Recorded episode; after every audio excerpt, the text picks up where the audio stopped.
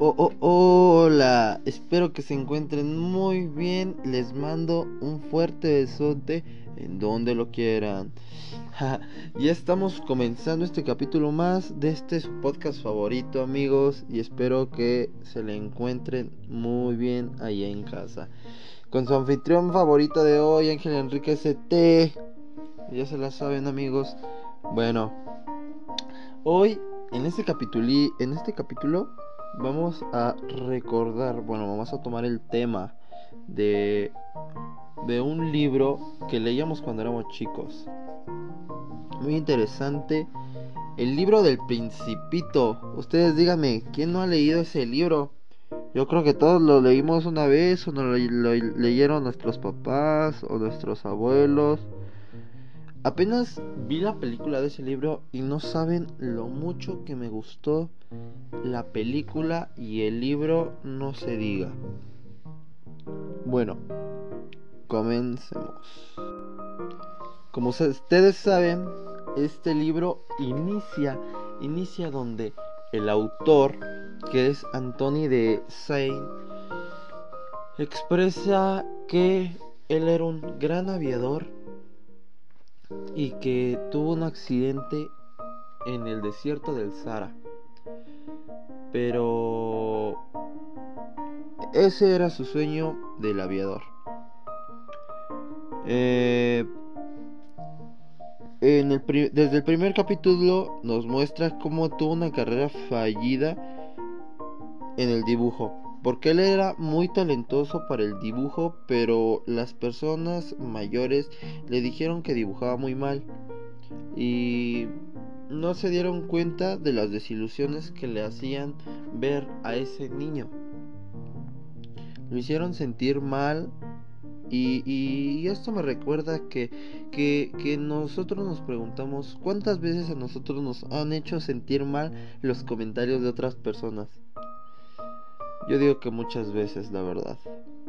El protagonista es un aviador que, como ya les comenté,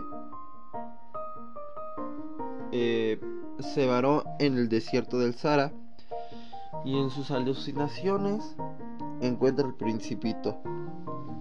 Sí, amigos, al principito. El principito le dice a él que le dibuje un borrego. Y él le dice, pero a mí de pequeño me destruyeron mis sueños los mayores diciéndome que no podía dibujar, que dibujaba muy mal. Y el insistente le dijo, dibújame un borrego. Los primeros borregos los hizo muy mal. Uno lo hizo viejo, uno hizo una chiva, hasta que él le dijo, le dibujó una casa, una caja, perdón, y les dijo, está tu borrego adentro de esta caja. Y ahí es cuando a todos nos intriga y dice la nos, nos ponemos a pensar y, dice, y decimos qué buena lógica tiene. No veo fallas en su lógica. Y el principito es lo que expresa con él. Le dice, así es como quería mi borrego, no lo quería más chico ni más grande, está del tamaño perfecto. Y muchos nos preguntaremos, ¿para qué el principito en medio del desierto va a querer un borrego? Yo también me lo pregunté. Y pues es porque él la quería para que se comiera el rocío. Que el rocío era una planta que si llegaba a crecer demasiado iba a expandirse por todo su planeta, iba a hacer que se destruyera. El planeta del el principito le contó al aviador que él vivía en un planeta llamado B612. B612 amigos en donde era muy chiquito su planeta que apenas si se veía. Y bueno, en ese planeta crecía este rocío que les cuento. Y era capaz este rocío de destruir su planeta por completo. Y el borrego lo quería para que se comiera el pastito que iba saliendo, chicos.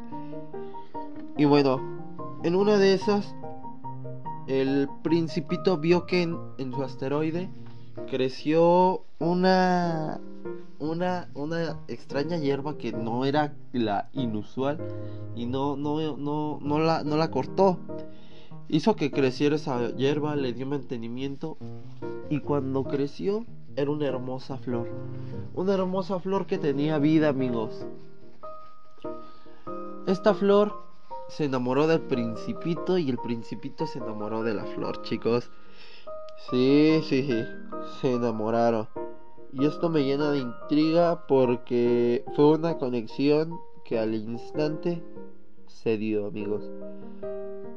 Bueno, como, como toda mujer, la flor necesitaba su espacio, necesitaba su tiempo, necesitaba su cariño.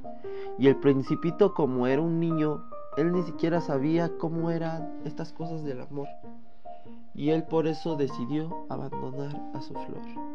Sí, amigos, es muy triste, abandonó a su flor, yéndose a explorar otros lugares en donde encontró un rey, en donde encontró un zorro, un zorro, perdón. Y a vivir diferentes aventuras, pero no las vivía porque él quería, las vivía porque no podía estar cerca de su flor amada. Sí, amigos, es muy triste que el principito le dio miedo a enamorarse, le dio miedo a enamorarse. Y así fue, amigos, fue muy triste.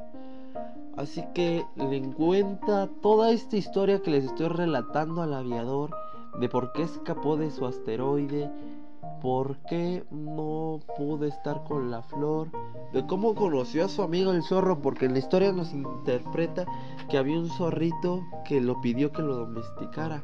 Y este lo domesticó haciéndolo su mejor amigo. Y bueno chicos, eh, sí, como les comento, les le cuenta al aviador una infinidad de cosas eh, que, que, son muy intrigantes y bueno, el, el, aviador le dice que, que no debe de tenerle miedo a ese tipo de cosas como el amor. Y le dice que regrese a su asteroide por su bella amada. Él insiste tanto que el principito lo convence y dice, ahora sí voy a hacer las cosas bien, ya que la flor necesitaba cuidados y yo no le entendía. Yo pensaba que era mucha carga para mí. Entonces el, el, principito decide, decide, voy a ir con mi flor y la voy a cuidar para que no se marchite. Cuando llega el asteroide, la sorpresa fue que su flor estaba marchitada, amigos. Sí, no lo puedo creer.